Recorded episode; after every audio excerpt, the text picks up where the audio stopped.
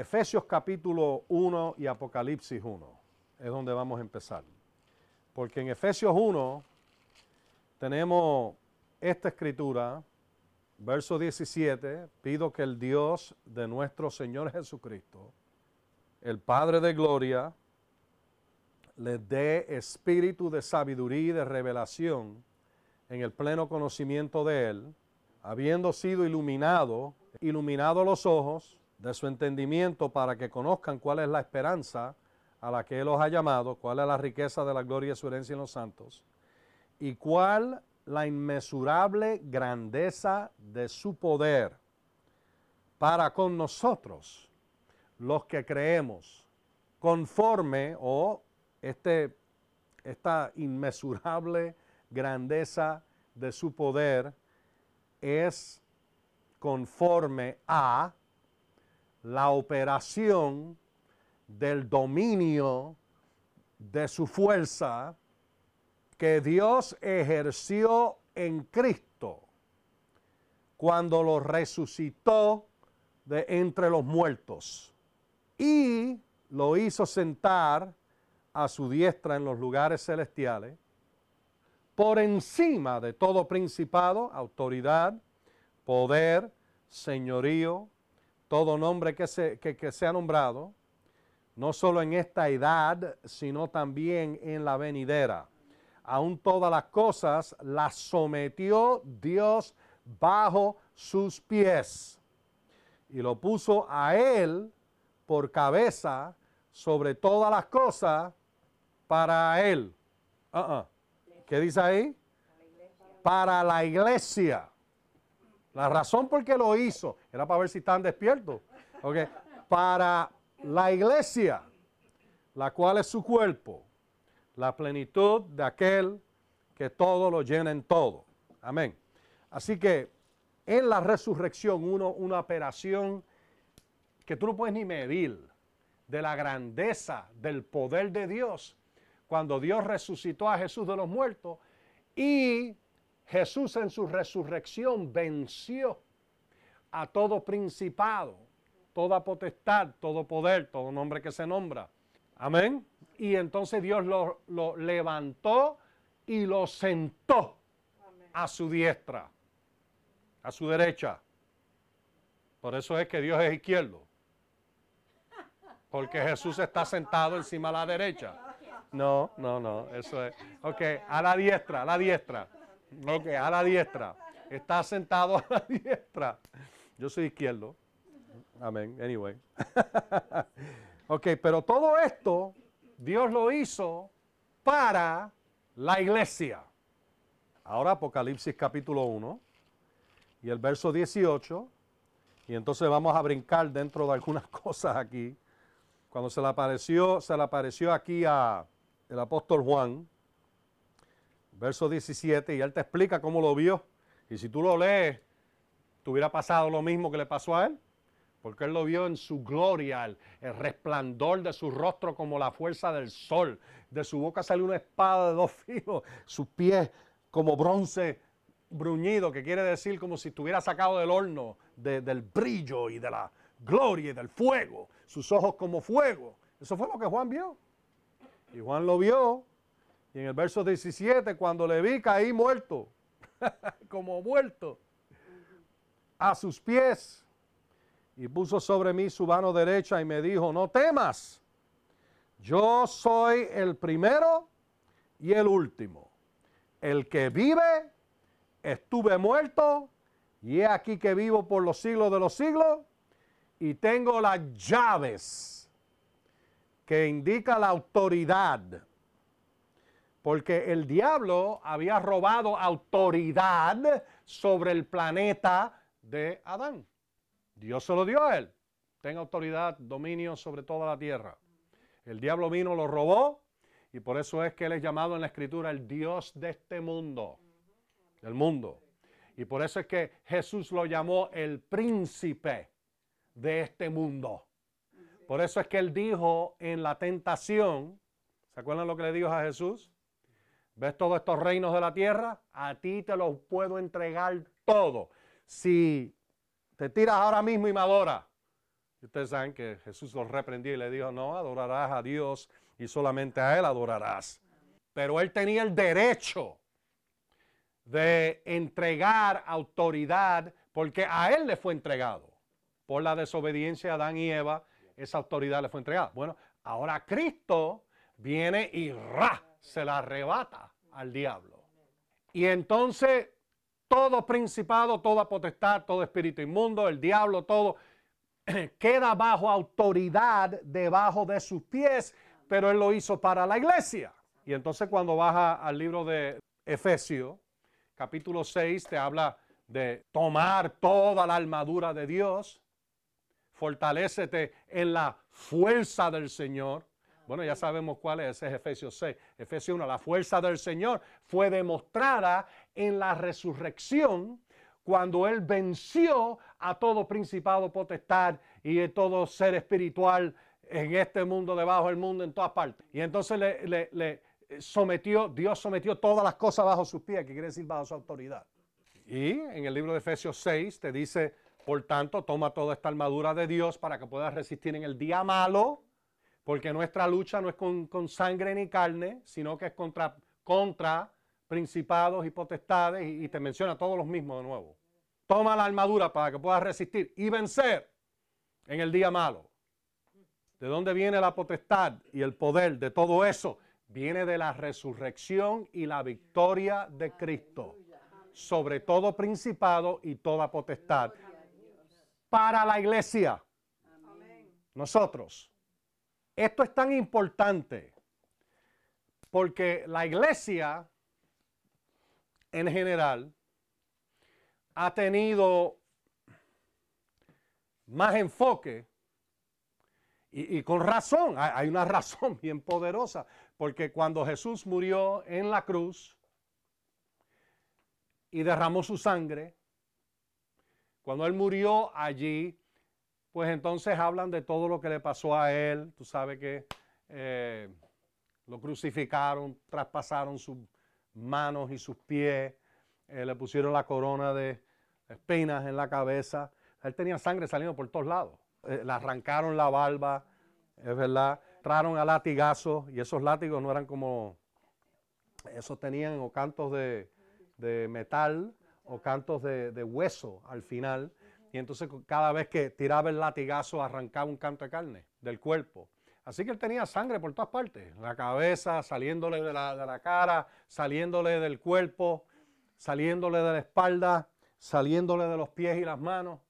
Y eso es, y eso es lo que pasa. Y quiero, quiero hablar un poquito más sobre, sobre eso. Pero es necesario nosotros entender esto de la palabra de Dios. Amén. Mira 1 Corintios capítulo 15.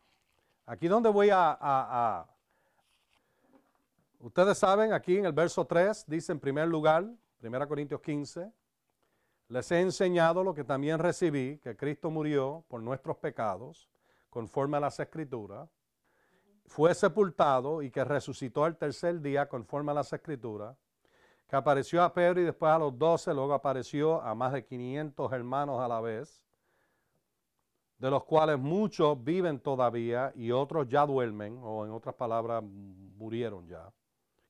Y entonces dice, verso 7, luego apareció a Jacobo y después de todos a los apóstoles, y al último de todos, como a uno nacido fuera de tiempo, me apareció a mí también pues yo soy el más insignificante y sigue por ahí hablando de todo eso. Ahora baja ahí al verso 2, 11. Eh, Porque ya sea yo o sean ellos, así predicamos y así han creído. Oye, oye, verso 12. Ahora bien, si Cristo es predicado como que ha resucitado de entre los muertos, ¿cómo es que algunos de ustedes dicen que no hay resurrección de muertos? Porque si no hay resurrección de muertos, tampoco Cristo ha resucitado. Y si Cristo no ha resucitado, vana es nuestra predicación, vana también es la fe de ustedes. Y aún somos hallados falsos testigos de Dios, de Dios, porque hemos atestiguado de Dios que resucitó a Cristo, al cual no resucitó, conforme a lo que están diciendo. Si se toma por sentado que los muertos no resucitan, verso 16, Porque si los muertos no resucitan, tampoco Cristo ha resucitado. Y si Cristo no ha resucitado, la fe de ustedes es inútil. Todavía están en sus pecados. Oye, en tal caso también los que han dormido en Cristo han perecido. Si solo en esta vida hemos tenido esperanza en Cristo, somos los más miserables de todos los hombres. Pero ahora Cristo sí ha resucitado entre los muertos como primicia de los que durmieron, puesto que la muerte entró por medio de un hombre, también por medio de un hombre ha venido la resurrección de los muertos. Ahora, nota lo que él dice aquí. Verso 17. Y si Cristo no ha resucitado, la fe de ustedes es inútil y todavía están en sus pecados. Quiere decir de que si Cristo hubiera muerto en la cruz, nada más, todavía estarías en tu pecado. Nosotros estaríamos. Tomó la resurrección de entre los muertos y él ascender al Padre. Donde la escritura dice en el libro de Hebreos que él entró en el lugar santísimo. Y mostró la evidencia de su sacrificio y fue aceptado por el Padre. Y redención eterna fue establecida. ¿No oyen ustedes? Ahora, eh, eh, eh, ah, eso no, no menosprecia lo que él hizo en la cruz. Pero tenemos que poner las cosas en su orden correcto. Si Jesús no hubiera resucitado, todo hubiera sido en vano. La resurrección y la ascensión eran, ¿por qué? Porque fue en la resurrección que Él venció al diablo. No en la cruz. La cruz no fue el lugar de victoria. Pero tú oyes a personas que hablan de esa manera, como que la cruz fue el lugar de victoria. No, la cruz fue el, lugar de sustitución. Fue el lugar donde Él llevó nuestros pecados. Y Él llevó nuestra maldición. Ahora quiero mostrarte estas tres cosas acerca de la cruz que tenemos que tener en mente, porque sustitución y entonces identificación son sumamente importantes. El hecho de que Él lo hizo en nuestro lugar, ahora nos da el derecho de identificarnos con Él como el que resucitó de los muertos y venció la muerte, el Hades, el infierno, todo eso, ¿lo, leímos? Ok, Él tiene las llaves del Hades y la muerte. En la resurrección, lo voy a decir de nuevo, estuvo la victoria. ¿Y se acuerdan? Que nosotros hablamos y dijimos de que, de que la resurrección de Cristo fue doble. Dios lo sacó del Hades y entonces resucitó su cuerpo que estaba en la tumba. Y eso lo dice claramente el texto bíblico. ¿Ok? En el libro de Hechos capítulo 2. Vamos a leerlo de nuevo. Hechos capítulo 2 en el mensaje de Pedro en el día de Pentecostés. Verso 24, a él Dios le resucitó, hablando de Jesús, habiendo desatado los dolores de la muerte. Los dolores de la muerte no puede ser la sepultura. Los dolores de la muerte es más allá que la sepultura. Porque no existe dolor en la muerte física. ¿Cuántos de ustedes han ido a un, funeral? ¿Mm? Tú puedes sacarle el brazo al muerto ahí, picárselo con hacha. No dice ni ji. ¿Por qué? Porque el cuerpo físico está muerto. Ahí la persona que estaba en ese cuerpo ya no está ahí. Está con el Señor en otra parte. Dependiendo si lo conocía o no. Los dolores de la muerte fue lo que Jesús sufrió después que salió de su cuerpo y fue al centro de la tierra. Ahora acuérdense, Mateo 12:40. Jesús dijo, al igual que Jonás estuvo tres días y tres noches en el, en, el vientre del gran pez, así voy a estar yo en el centro de la tierra. ¿Mm? Mateo 12:40. ¿Eh? Y aquí empieza a mostrarnos, porque lo que personas no entienden es que la enfermedad, la maldición, la muerte, el dolor, todo lo que la transgresión, todo el pecado y la maldad del mundo, Jesús la recibió en la cruz. No era de él. Él nunca pecó. Él fue la, el cordero sin mancha, ni nada de eso, ni contaminación en absoluto. Así se ofreció. Pero entonces en la cruz Él recibió todo lo malo y su cuerpo murió y entonces su espíritu salió de su cuerpo y fue a morar por tres días y tres noches en el Hades, en el infierno. Y eso es bien escritural. Y, y ahora lo vamos a ver aquí. Y sufrió hasta que, y nosotros vimos del libro de Jonás, eh, Jonás capítulo 2, porque es un tipo y una sombra. Lo que le pasó a Jonás era lo que Jesús estaba orando desde el centro de la tierra. Él lo dijo. Lo que le pasó a él. Ese fue tipo y sombra de lo que va a pasar a mí. Amén. Ahora, y por eso es que dice aquí, fue soltado de los dolores de la muerte. Eso es más que muerte física es una separación de Dios. Por eso es que él gritó en el Calvario, Dios mío, Dios mío, ¿por qué me has desamparado? Y Dios viró sus espaldas y desamparó a su propio hijo, porque su hijo fue el sustituto que cargó con toda la maldad y toda la enfermedad y todo el dolor, toda la maldición que existía en este planeta. Él la cargó en un momento. ¿Me oyen ustedes? Ok, ahora con eso en mente vamos a seguir leyendo aquí. Dios lo resucitó. ¿Cuándo fue que lo resucitó? Habiendo desatado los dolores de la muerte, así que es más que muerte física, puesto que era imposible que quedara detenido bajo su dominio. Ahora, marca tu lugar ahí y mira esto en el libro de Hebreos 2. Hebreos capítulo 2, verso 14. No, no pierdas tu lugar, nada más que empezado ahí. Te estoy refrescando la memoria y añadiendo más. Hebreos capítulo 2, verso 14. Por tanto, puesto que los hijos han participado de carne y sangre, de igual manera también de lo mismo, participó de lo mismo para destruir por medio de la muerte al que tenía el dominio sobre la muerte. Este es el diablo. Bueno, el diablo no es un ser físico, un ser espiritual.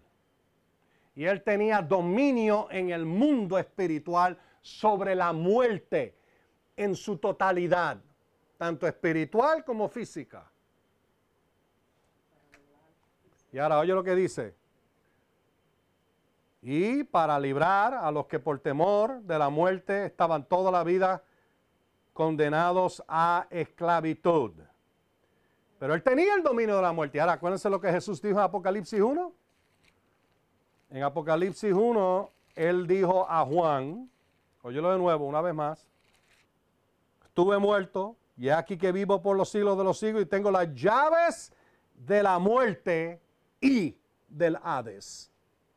Ok, ahora volvamos a Hechos capítulo 2 y baja ahí porque David dice de él, verso 25, Hechos 2.25, y ahí empieza a decirte lo que David, el profeta David, el salmista, dijo de él por medio del Espíritu. Y llega el verso 27 y oye lo que dice. Porque no dejarás mi alma en el Hades, ni permitirás que tu santo vea corrupción. Su alma no iba a, esa es la parte espiritual, alma y espíritu en conjunto, pero aquí te está mencionando del ser espiritual. Su alma no se dejó en el Hades. ¿Por qué no se dejó? Bueno, si no dejará su alma, quiere decir que él está allí primero. Quiere decirle que Lani estaba en el sofá. Si no estaba en el sofá, ¿cómo va a salir del sofá? Ok. Si su alma no estaba en el Hades, ¿cómo es posible que se dijera que no fuera dejado su alma en el Hades? Ok. Y ahora nota aquí, baja aquí, el verso 31, y viéndolo de antemano, habló de la resurrección de Cristo. Ahora, habló de la resurrección de Cristo. Ok, ahora nota la resurrección de Cristo y el hecho de que fue doble. Número uno, no fue abandonado en el Hades. Y número dos, ni su cuerpo vio corrupción. Resurrección doble. ¿Lo ven ahí? Cuando habla de que fue resucitado de entre los muertos, fue primero sacado de entre los muertos en el Hades y entonces después entre los muertos en la sepultura. Doble resurrección. Y ahora, esto del Hades es una palabra que se usa varias veces en el Nuevo Testamento, como por ejemplo en la historia del hombre rico y Lázaro que no fue una historia en el sentido de una parábola, fue una historia real y verdadera. Es la única vez que Jesús usa un nombre personal cuando está hablando de algo, no podemos llamarle parábola. Todas las parábolas siempre fueron como, y eran, y eran más genéricas. Nunca vemos nombres usados. Aquí Jesús sabía y todo el mundo allí sabía quién era este hombre rico y quién era Lázaro. Y Lázaro muere y va al lugar que existía antes de la resurrección, que era llamado, en, se conocía como el paraíso también, y era el, el seno de Abraham, porque todos los que morían bajo el pacto de Abraham, ahí es donde iban a parar. Pero entonces había otro lugar donde descendió el hombre rico y estaba en llamas y tormento. Y la escritura te dice exactamente dónde él estaba. Y usa la misma palabra. Lucas 16 y el verso 23. Hablando, bueno, verso 22. Aconteció que murió el pobre y fue llevado por los ángeles al seno de Abraham o al paraíso. Murió también el rico y fue sepultado. Y en el Hades, estando en tormentos, ¿Vieron eso? Más abajo él dice, manda a Lázaro para que, verso 24, para que moje la punta de su dedo en agua y refresque mi lengua, porque estoy atormentado en esta llama. Una llama sobrenatural, porque ¿cómo tú vas a afligir a un ser espiritual con llama física? Posible.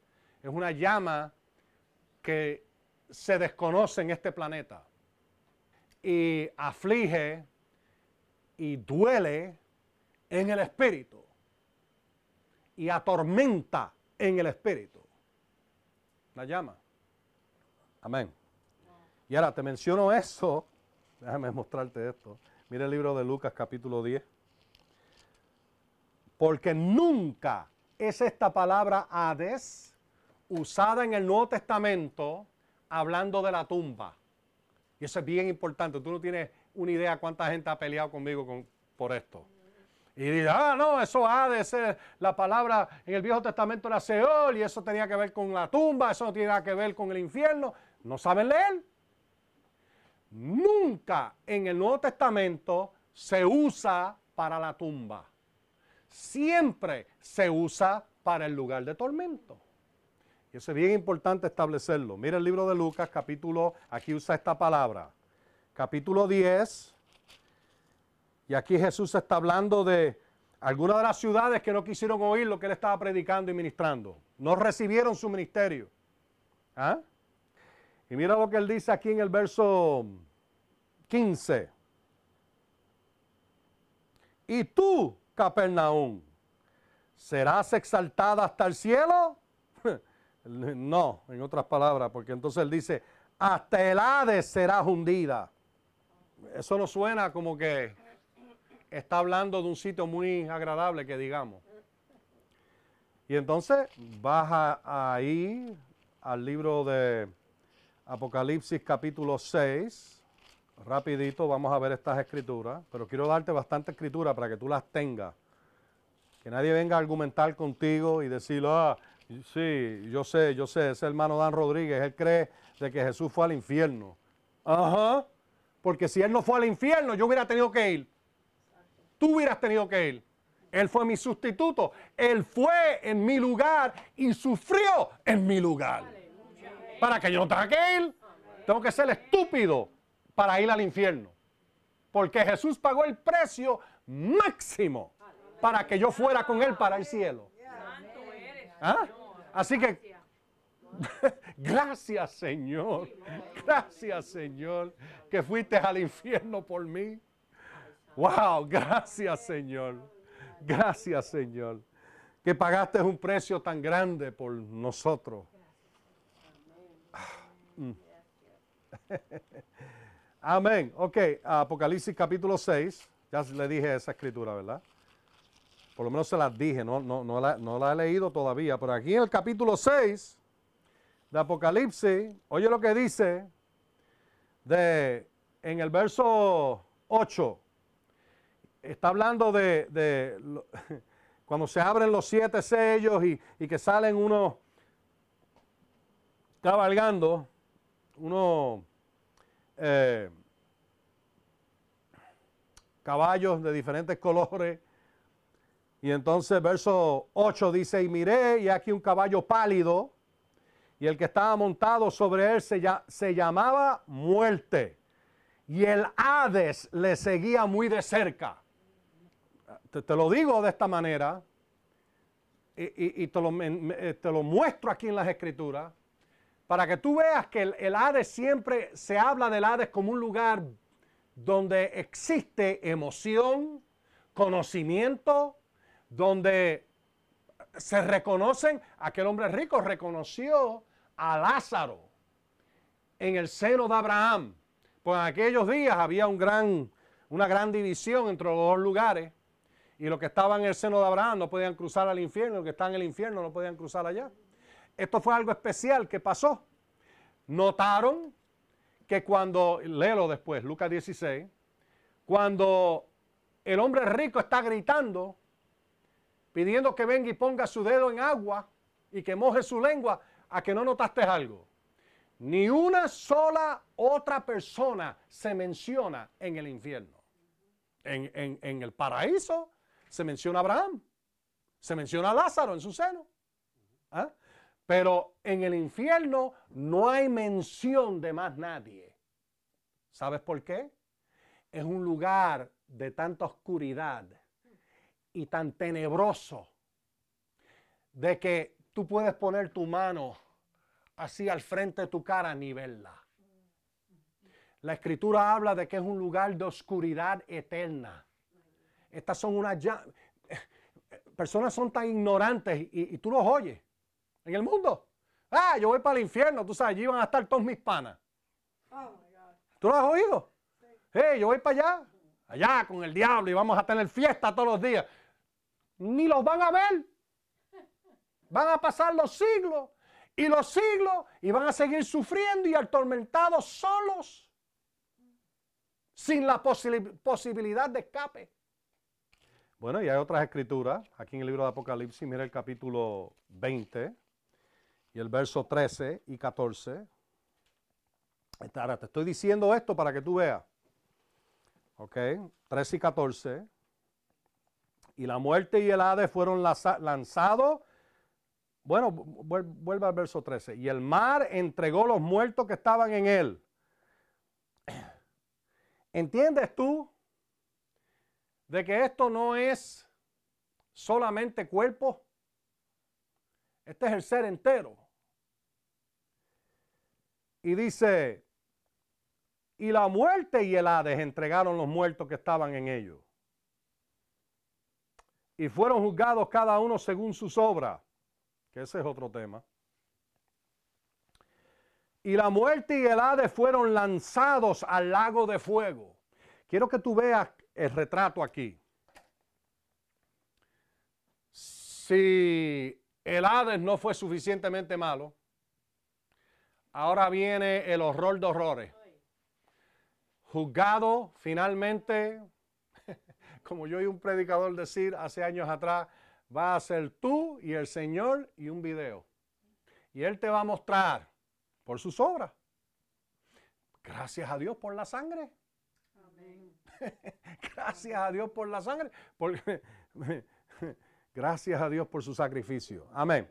Ahora, fueron lanzados al lago de fuego. Está la muerte segunda, el lago de fuego. ¿Qué pasó en la cruz?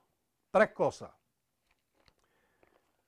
Segunda Corintios capítulo 5, y aquí voy a, a mencionar algunas cosas porque ninguna película que se haya hecho de la crucifixión lo ha hecho con precisión. En toda honestidad, no, creo que sea posible poner en una película, pero se pueden acercar más. Ustedes saben cuando salió la pasión del Cristo, que era tan, tan sangrienta y, fue tan, tan dolorosa verla, ni se acercó a la realidad de lo que pasó ese día. Estaba mejor que las otras, que parecían que, le habían tirado un daldito, tú sabes, y le salió un chispo de sangre ahí. Y entonces después casi siempre ponían un Cristo allá arriba que, parecía un enclenque. Horrible. Pero 2 Corintios, esto es lo que pasó con él cuando estaba en la cruz. Tres cosas que quiero mencionarte. Número uno, y es más, búscate 2 Corintios 5 y también Isaías 53 para que podamos ir inmediatamente a Isaías 53 después de esto. 5.21 dice al que no conoció pecado, y muchos dejan de leer ahí. es verdad, él no conoció pecado en su ministerio, sin pecado, puro, se entregó como el cordero sin contaminación, pero hay más, algo pasó. Por nosotros Dios lo hizo pecado para que nosotros fuéramos hechos justicia de Dios en él. Por nosotros, Dios lo hizo pecado. Eso es lo primero que tú tienes que entender. No fue que Él cargó el pecado. Dios lo hizo pecado. Nuestro pecado. Cuando Dios lo miró, Dios no veía ya a su hijo. Veía algo inmundo. Porque le estaba llevando nuestra inmundicia. Nuestro, nuestra maldición. Todo lo horrible de este planeta lo estaba llevando en ese momento. Por eso Dios lo abandonó. Hubo una separación completa y total entre el Padre y el Hijo en esos momentos. Y Él lo hizo por nosotros. Dios lo hizo pecado. Ahora mire Isaías 53. Nosotros leemos esto ciertamente, verso 4. Él llevó nuestras enfermedades y sufrió nuestros dolores. Entonces nosotros lo tuvimos por azotado como herido por Dios y afligido. Verso 5 pero Él fue herido por nuestras transgresiones, molido, mire esa palabra, molido por nuestros pecados. El castigo que nos trajo paz fue sobre Él. Otra traducción dice, el castigo de nuestra paz fue sobre Él. Y por su herida fuimos nosotros sanados. Todos nosotros nos descarriamos como ovejas, cada cual se apartó por su camino. Oye, oye, Pero el Señor, ahora nota esto, cargó, nota las próximas dos palabras, en él. Cargó en él. Lo hizo pecado, en él. El pecado de todos nosotros. Él fue oprimido. Tú sabes quién es el opresor, ¿verdad? El diablo. Y afligido. Hechos 10:38, como Dios ungió a Jesús de Nazaret en su ministerio, como éste anduvo haciendo bienes y sanando, sanando a todos los oprimidos por el diablo. ¿Por qué? ¿Por qué? Porque ahora nosotros podemos ir libres. Porque Él fue oprimido por nosotros. Él fue enfermado por nosotros. Mira cómo dice el verso 3. Fue despreciado y desechado por los hombres. Varón. ¿De qué dice tu, tu traducción ahí? Verso 3. ¿Varón de qué? De dolores. ¿Y experimentado en qué? Sufrimiento, aflicción. Todas esas son ok, pero en el, en el hebreo dice enfermedad. Nosotros no entendemos que cuando Jesús murió en el Calvario, todas las enfermedades del mundo le salieron en el cuerpo. En un instante, todas le salieron. Lepra, cáncer, tumores, todo le salió. Hongo, name it, artritis, todo le salió de momento en el cuerpo. Tanto fue así. Una llaga. Tanto fue así que el libro de, Salmo, capítulo 22, apunta estas dos escrituras. Salmo 22, versos 14 y 17. Ese es el salmo, el salmo entero. Yo estoy convencido por, por lo que he leído y estudiado, que él lo citó por completito en la, cruz. ¿Ok? Empieza, Dios mío, Dios mío, ¿por qué me has desamparado? Que es el, famoso dicho que tenemos escrito. Pero entonces él dijo todo lo otro que está ahí. Y una de las cosas que él dice, todo mi hueso están fuera de coyuntura. Y están saliendo por mi cuerpo y los puedo contar todo. Tú nunca has visto una película así. ¿Alguno de ustedes se ha descoyuntado el, hombro o un dedo? Un dedo. Yo, me descoyunté este dedo. Creo que fue este o el otro, no sé, uno de los dos. Hace años atrás. Practicando artes marciales. ¡Bam! ¡Ah! El dolor fue extraordinario. Ahora multiplica eso, 200 y pico de huesos. ¿Cuántos son? 248 huesos en el cuerpo. ¿Ah? todos descoyuntados, fuera de su lugar, a la vez, en un instante. Y eso es lo que él estaba sufriendo. Y aquí mismo te dice, óyete esto, en verso 10, con todo eso el Señor quiso quebrantarlo y lo hirió con nuestras heridas, con nuestro quebranto. cuando se haya puesto su alma como sacrificio por la culpa. Noten eso. ¿Notaron ahí? Su alma. Su alma, este es el verso 10. Su alma como sacrificio por la culpa. No dejarás mi alma en el Hades. Jesús fue sacrificio completo. Su espíritu, alma, cuerpo, todo. Fue un sacrificio entero. Y ahí sigue hablando de esto. Mira el verso 11. A causa de la angustia de su alma. No dejarás mi alma en el Hades. La angustia de su alma, el dolor y el, tormento de su alma. Verá la luz y Dios quedará satisfecho. Dios al final cuando estaba en el centro de la tierra sufriendo por nosotros tres días y tres noches, Él lo vio el sacrificio y estuvo satisfecho de que el precio ha sido pagado y ahí fue que la luz de Dios penetró el centro de la tierra y la gloria de Dios, dice una escritura, y la otra escritura dice el Espíritu Santo resucitó a Jesús de entre los muertos. Jesús vence al infierno, Colosenses 3, 2.15, eh, que muchas traducciones dicen que eso pasó en la cruz. No, Él no despojó a principados y a potestades y, y eso en la cruz. No hubo victoria en la cruz. La victoria vino en el centro de la tierra y con el poder de Dios cayéndole encima y resucitándole dentro de los muertos. Ahí él tuvo, Efesios 1, la victoria vino sobre todo principado, toda potestad, toda autoridad. Tienes que conectarlo. Y eso pasó en la resurrección, Efesios 1. Lo leímos. Juntamente con Colosenses 2.15.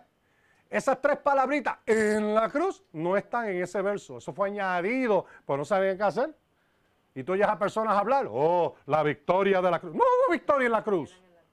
La victoria estuvo, por eso es que tuvo que ser resucitado. Si él no llega a ser resucitado, no hubo victoria. Entonces su muerte fue en vano.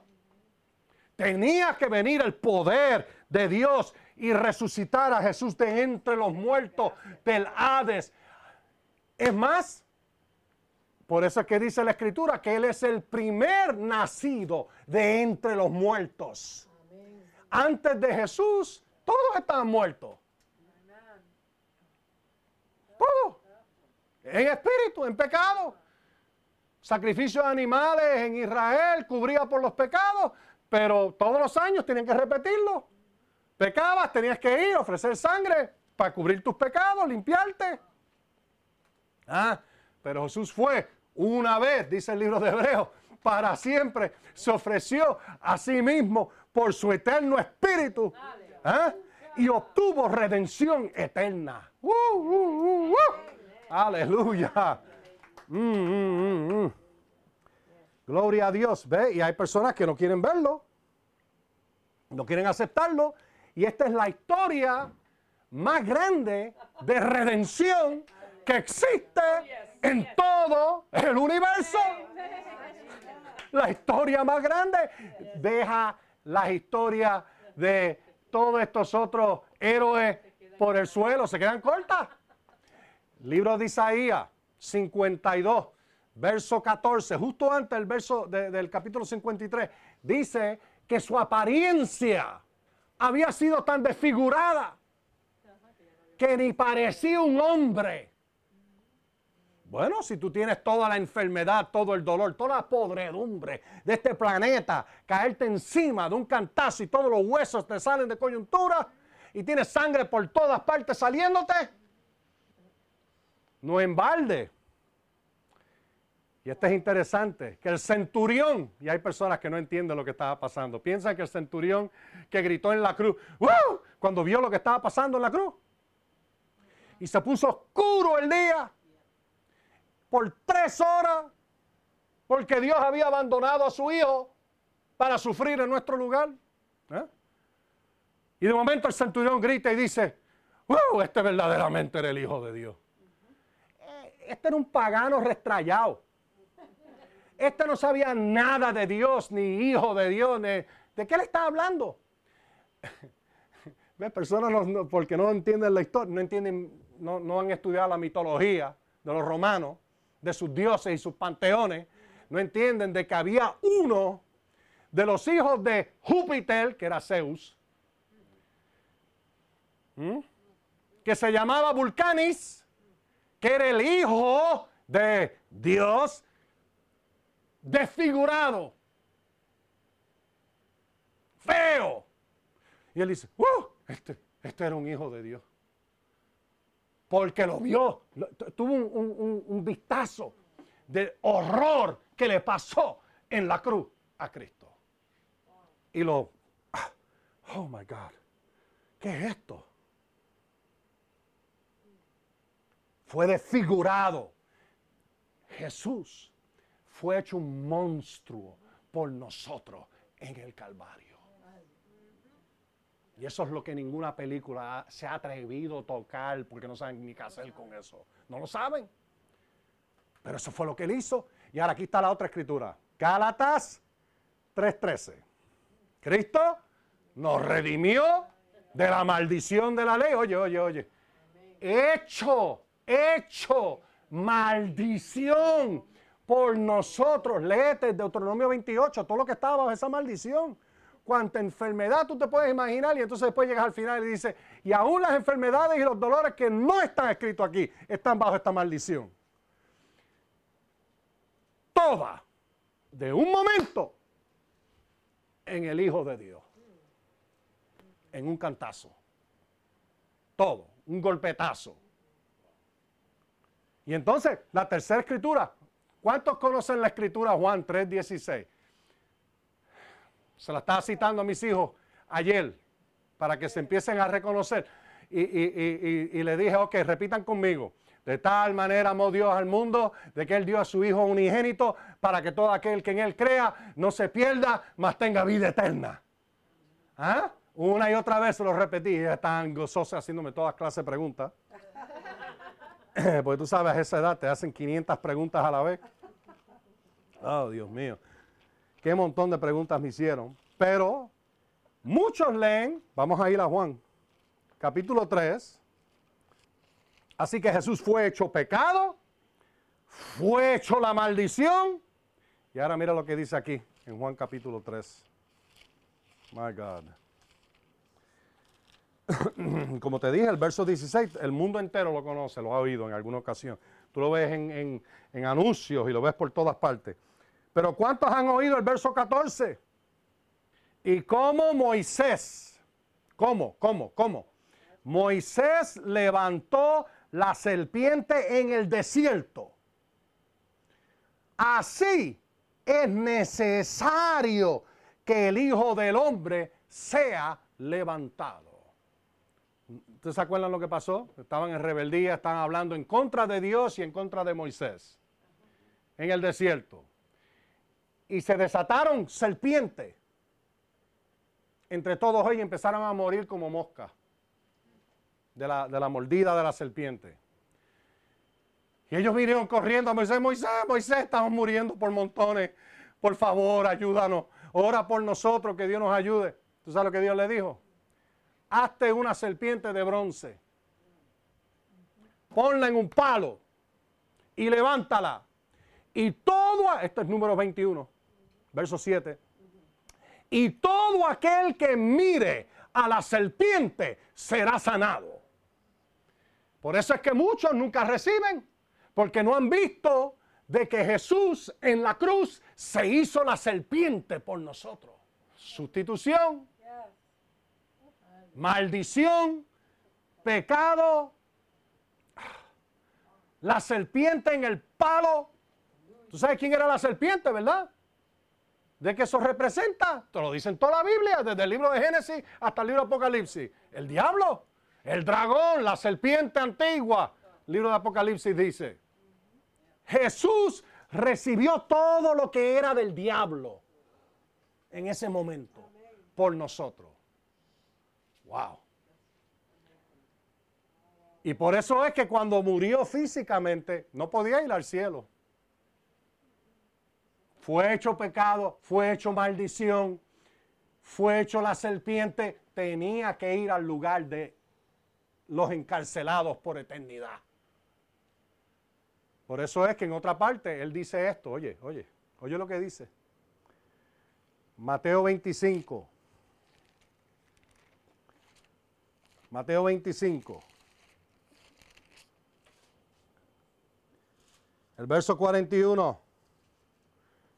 Esa es la escritura, sí, 25-41. Entonces dirá también a los de su izquierda, apártense de mí, oye la palabra, malditos. Esto es lo que le pasa a los malditos. El fuego eterno, apártense de mí, malditos, al fuego eterno, preparado para el diablo y sus ángeles. Cuando hay, cuando un ser humano, un maldito, un pecador, un transgresor, uno que, que, todavía es parte de Satanás, la serpiente, no van para el cielo, van al lugar de tormento. Eso te lo dice un montón de sitios en la escritura. Y ahí es que, fue Jesús por nosotros. Y Dios lo levantó, venció al infierno, venció al diablo, arrancó las llaves. ¿Ah? Gloria a Dios. Y eh, es por eso que yo, yo, he dicho por años, si alguien hiciera una película que mostrara esto, eso cambiaría, cambiaría naciones enteras. Los religiosos van a, a, a, estartear. Tú sabes, los religiosos van a estar... ¿Ah? Pero los, los impíos que caigan ahí y vean lo que realmente le pasó a Jesús y cómo él batalló, sufrió por tres días y tres noches en el infierno y entonces venció al diablo y resucitó de los muertos. El día que salga una película como esa, va a cambiar naciones. Pero estoy hablando con todo el power de, Hollywood. ¿Mm? Todos los efectos especiales, la música especial, todo. ¿ah? I guarantee you que va a cambiar. Porque si es ahora y hacen una peliculita como La Pasión, que es todo físico, es lo único que muestra. Gloria a Dios, amén, que muestra por lo menos algo, ha mejorado, una mejoría, pero todavía se queda tan y tan corta de la realidad de lo que le pasó al Hijo de Dios por nosotros. Jamás me olvidaré el día que yo lo oí en el Espíritu. Él se hizo un monstruo en la cruz por nosotros. Y entonces fue al infierno y sufrió por tres días y tres noches, con nuestros pecados, nuestra maldición, eh, todo lo que era del diablo. Y entonces lo vence y ahora dice, ok, aquí está. Yo lo hice todo, ahora recibe. Está hecho, tómalo. Regalo gratis. ya yo lo pagué completo, total. Recíbelo. gloria a Dios, gloria a Dios. Amén, amén, amén. ¿Pueden decir amén a eso? Bueno, y, se me quedó, por supuesto, no, no entré en hablar de cuando... Y, y, hay una razón por esto, porque es interesante.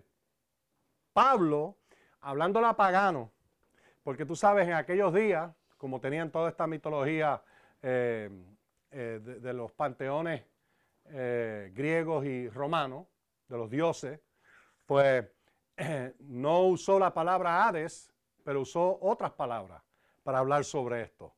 Porque Hades en el panteón no era, no era el Hades que nosotros conocemos en el texto bíblico. ¿Me oyen ustedes? Era muy distinto. ¿Ok? ¿Qué, qué él usa? Bueno, él usa y dice que Jesús bajó las partes más bajas de la tierra. Efesios 4. Verso 9. Dice que Él subió. Él descendió y entonces subió del abismo. Hay dos escrituras, Romanos 17 y eh, que dice que Él bajó las partes más bajas y entonces Efesios 4.9 que dice que, ya que él, él, descendió, que quiere decir, sino que ascendió, y entonces te habla de él ascender del abismo. ¿Ok? Y esa palabra abismo es la misma palabra que vemos en el Nuevo Testamento, en el libro de Apocalipsis, como siete veces en el libro de Apocalipsis. Y nunca es la tumba, es el lugar de demonio y de sufrimiento y dolor. ¿Ah?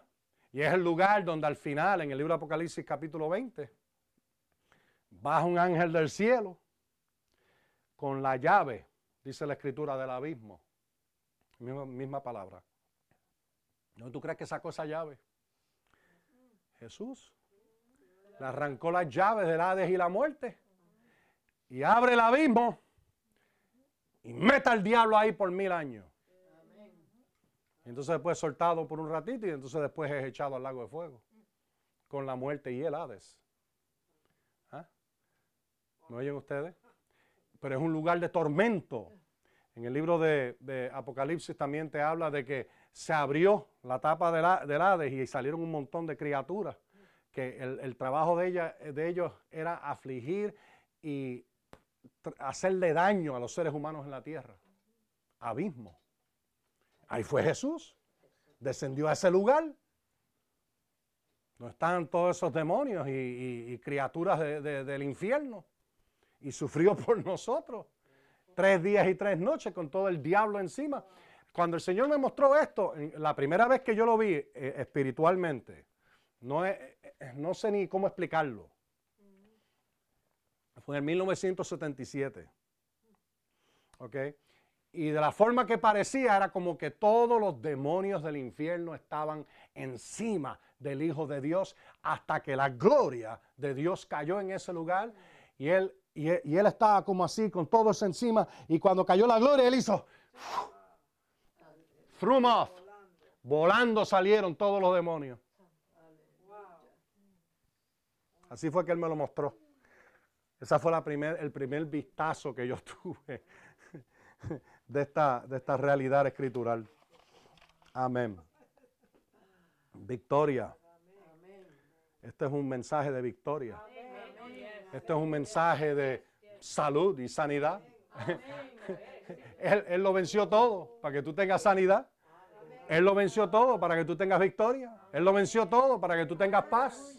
Él lo venció todo para que tú prosperes y tengas victoria en este planeta ahora. Tiene el pago inicial, la zarra, es como lo traduce, la zarra, el pago inicial del Espíritu, de las cosas buenas que Dios tiene para nosotros a través de toda la eternidad. Podemos empezar a disfrutar de ella ahora a un nivel que sigue creciendo todos los días, continuamente.